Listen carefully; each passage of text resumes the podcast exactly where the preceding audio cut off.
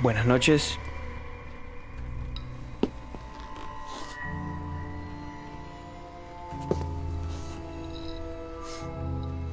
Sí. Adelante, joven. Tome asiento, por favor. Gracias, gracias. No, no, no me quedaré mucho tiempo. Solo estoy de paso. Busco un presente para un viejo amigo.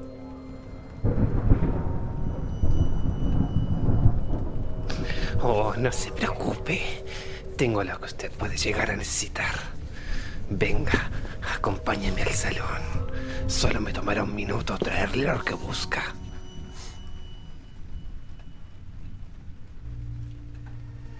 Bienvenido al Bazar de los Tormentos.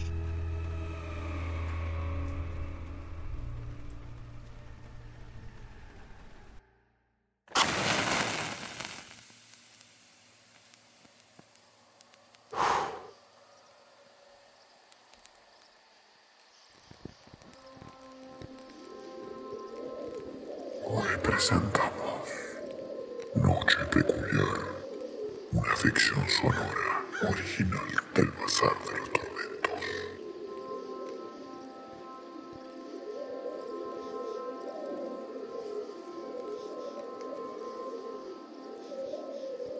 Es entrada la medianoche. El frío invernal se cuela por debajo de la puerta. La casa se encuentra casi a oscuras, salvo por la vela casi consumida en la cocina, la cual irradia una trémula lumbre que ilumina el lívido rostro del hombre de mediana edad. Fuera de la casa, centenares de aves la sobrevuelan, graznan continuamente, sin aparente razón. Él, extrañado y confuso, vuelve sus ojos a la ventana más próxima. Allí puede observar las parvadas de aves que dan vueltas en círculo sobre la casa, como si un fuerte magnetismo las atrajera poderosamente. Y ellas no tuviesen más remedio que danzar sincronizadamente mientras vuelan. El cielo encapotado anuncia una tormenta espantosa, con la posibilidad de que sea un torrencial casi diluviano. Jamás en sus 40 primaveras ha visto nubes tan negras y densas. Siento un poco de terror, pero no lo reconocerá ante nadie, porque allí no existe nada, solo él y las aves, solo él y la tormenta. De pronto, las parvadas se lanzan en picado sobre la casa. Escucha cómo chocan contra las tejas la explosión de las ventanas de la planta superior. Repentinamente su hogar es invadido por las aves. Aleteos enfermizos y graznidos infernales llenan aquel lugar. Una extraña certeza lo envuelve por completo. Presiente que no se trata verdaderamente de ningún animal, sino más bien de algo mucho peor. Presencias que nunca creyó que pudieran existir mitos antiguos narrados por ancestros cientos de años atrás, cuando la noche gobernaba todos los pueblos. La vela sigue ardiendo, pero sin tanta intensidad. Solo es cuestión de segundos para que la oscuridad lo engulla todo. Carcajadas siniestras resuenan con fuerza, haciendo temblar las paredes de la casa. Su corazón galopa con rapidez. Ni siquiera es necesario usar un estetoscopio. El sonido es alto y claro. Su mente ordena que abandone ese lugar, que corra hacia la noche, más sus piernas no lo hacen. Siente que le pesan una tonelada, como si él estuviera soldado al suelo. Intenta en vano avanzar un paso. Es inútil. La negrura lo envuelve casi en su totalidad. La mitad de su cuerpo aún es bañado por la lumbre de la vela y con sorpresa cae en la realidad. Toma la vela a punto de consumirse, con su luz danzando mortecinamente e ilumina sus piernas. Un mar de brazos cadavéricos lo apresan, extremidades deformes con formas variopintas y espeluznantes lo cobijan. En el momento en que su boca se abre para gritar de horror, un cuervo negro se abalanza sobre él y arranca su lengua de un tirón. La sangre comienza a manar de su boca como el más dulce de los vinos. La vela por fin se consume y la oscuridad devora el último bastión de la luz.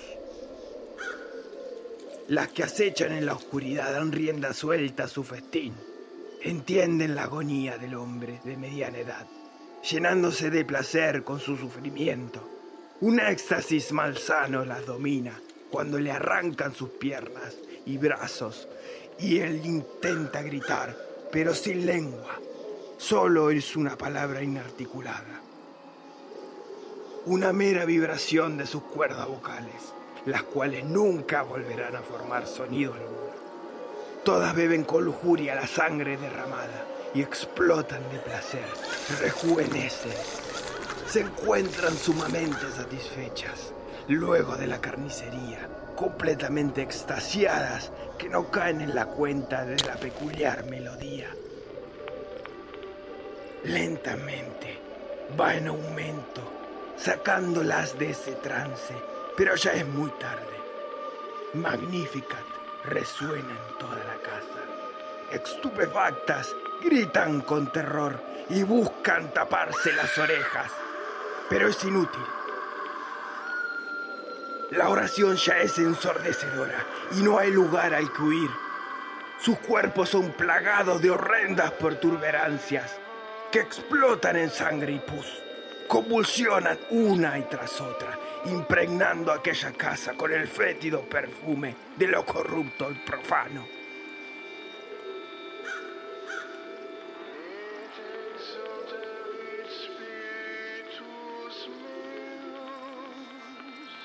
A lo lejos se puede ver una figura alta, desgarbada, danzando sin ton ni son y que se ríe sardónicamente mientras que sus ojos, de una tonalidad amarilla, parecen divertirse. Camina con presteza hacia la bruma, con pasos enérgicos.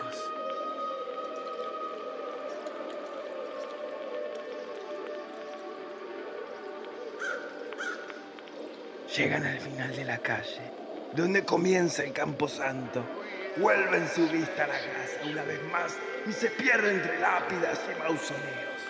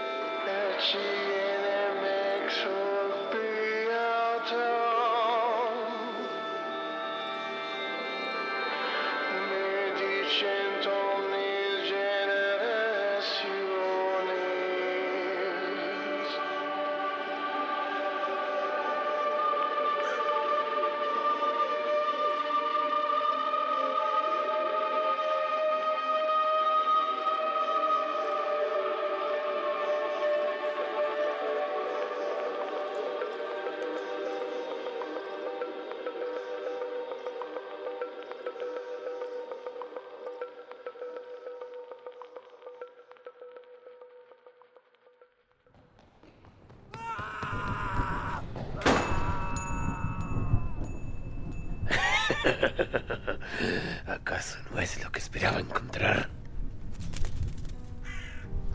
Ah, pelotón. Otro más que se pierde la interminable noche. Ah, claro que sí. Ve por él. No te demores. La noche está empezando a morir.